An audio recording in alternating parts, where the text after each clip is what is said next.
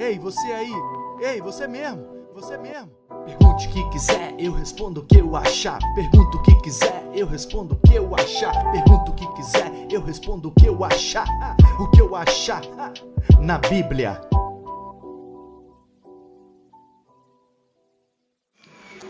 Boa noite, pastor Manu.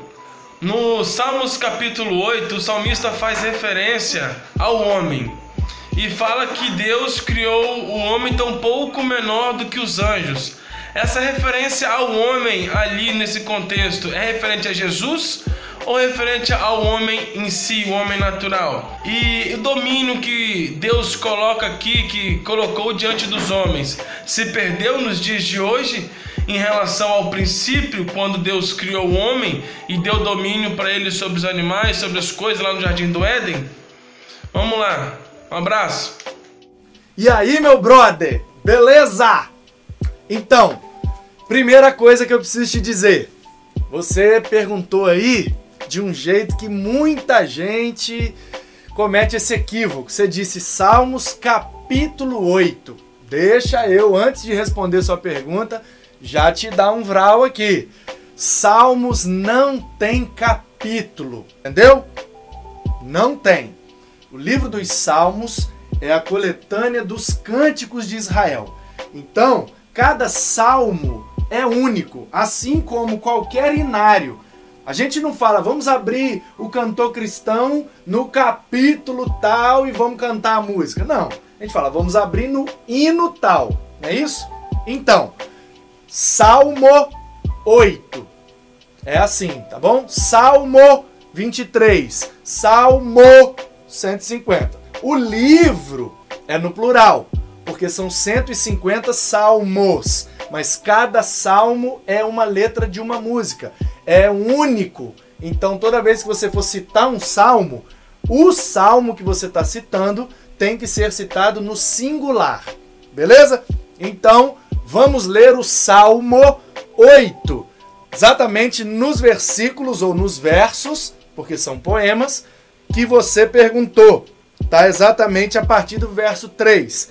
Quando contemplo os teus céus, obra dos teus dedos, e a lua e as estrelas que estabeleceste, que é o homem que dele te lembres, e o filho do homem que o visites paralelismo hebraico aqui lindo. Fizeste-o, no entanto, por um pouco menor do que Deus, e de glória e de honra o coroaste. Eu estou lendo na Almeida Revista e atualizada. Deste-lhe, verso 6, domínio sobre as obras da tua mão, e sob seus pés tudo lhe puseste. Ovelhas e bois, todos, e também os animais do campo, as aves do céu e os peixes do mar, e tudo que percorre as sendas dos mares. Ó Senhor, Senhor nosso, quão magnífico em toda a terra é o teu nome. O que é que o salmista está querendo dizer aqui? Exatamente o que você perguntou. Só que você misturou um pouco as bolas aí e tal, e botou Jesus na história. Jesus não tem nada a ver aqui não. Tá? Esse salmo não é messiânico, esse salmo é um salmo que declara a glória divina e a dignidade do homem diante de Deus por ter sido criado sua imagem e semelhança e ter sido dado ao homem o domínio sobre tudo que foi criado. Isso aconteceu lá no Éden antes do pecado, certo? Deus criou o homem, sua imagem e semelhança e deu ao homem domínio e autoridade sobre todas as criaturas, sobre toda a criação. Mas o homem pecou. E quando o homem pecou, ele perdeu esse domínio total, essa autoridade completa, ok? Porque o homem continua dominando sobre a natureza, os animais e toda a criação. A gente consegue enjaular e domesticar animais selvagens, ferozes, a gente arruma um jeito, porque nós temos a cognição, a inteligência, a sabedoria e, sobretudo, a criatividade. Pegar uma matéria-prima e criar em outra coisa. De onde veio isso? Do Deus Criador. Ele comunicou esse atributo conosco quando nos fez a imagem e semelhança dele. Pois bem, então, como você me perguntou, quando o salmista está dizendo aqui que o homem foi criado um pouco menor do que Deus. Claro, porque a imagem e semelhança de Deus, mas não é Deus. Mas ele foi criado, você colocou anjos aí na história, na versão que eu li não tem nada de anjo não. Talvez tenha alguma outra que tenha, não sei. Mas aqui diz que é o homem que dele te lembres e o filho do homem que o visites. Esse filho do homem aqui tem nada a ver com Jesus, tá bom? Nada a ver com Jesus. Filho do homem aqui é uma expressão hebraica, o jeito do hebreu falar sobre qualquer ser humano. Quando Deus ia falar com os profetas, ele dizia: Filho do homem, se levanta e tal, e tal, e tal, e tal, e tal. Então, quando Jesus veio, ele também foi chamado de filho do homem para denotar a sua humanidade. Filho do homem, no hebraísmo, no jeito peculiar do hebreu falar, significa descendente de um ser humano, humanidade. Certo?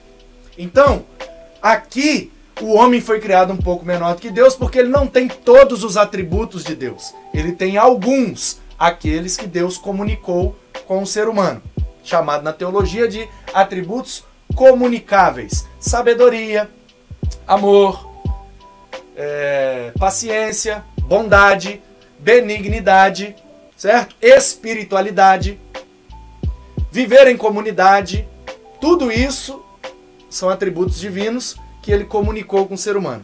Ele deu ao ser humano, por ser a sua imagem e semelhança, domínio sobre toda a criação. Mas o homem perdeu esse domínio por completo quando pecou. Certo? O homem então, agora, pensando na perspectiva da conversão, do novo nascimento, essa é a proposta do evangelho. Que o homem nasça de novo, a sua imagem e semelhança de Deus seja restaurada e ele passe a ter domínio e autoridade diante de tudo que foi criado, inclusive de si mesmo. Essa é uma das bênçãos do evangelho.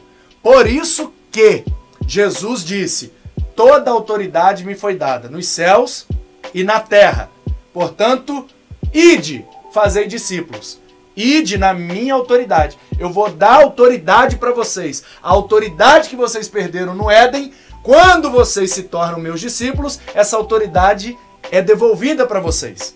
E lá em Gálatas capítulo 5, versículo 22, o Paulo, escrevendo aos Gálatas, inspirado pelo Espírito Santo, ele diz que o fruto do Espírito é amor, alegria, paz, paciência, né, ou longanimidade, bondade, benignidade, fé, mansidão e domínio próprio. A última característica do fruto do Espírito é domínio próprio. Portanto, quando a gente nasce de novo, quando a gente se converte, quando a gente é regenerado pelo Espírito Santo, em Cristo, para a glória de Deus, nós voltamos a ter autoridade de Deus e domínio sobre tudo que Deus criou para nos abençoar. Inclusive, domínio sobre nós, sobre os nossos desejos, sobre a nossa natureza pecaminosa, o que a Bíblia chama de domínio próprio. Só pode ser adquirido pelo fruto do Espírito, que só pode ser gerado em quem nasceu de novo, da água e do Espírito. Entendeu, meu brother? Deus te abençoe. Obrigado pela pergunta.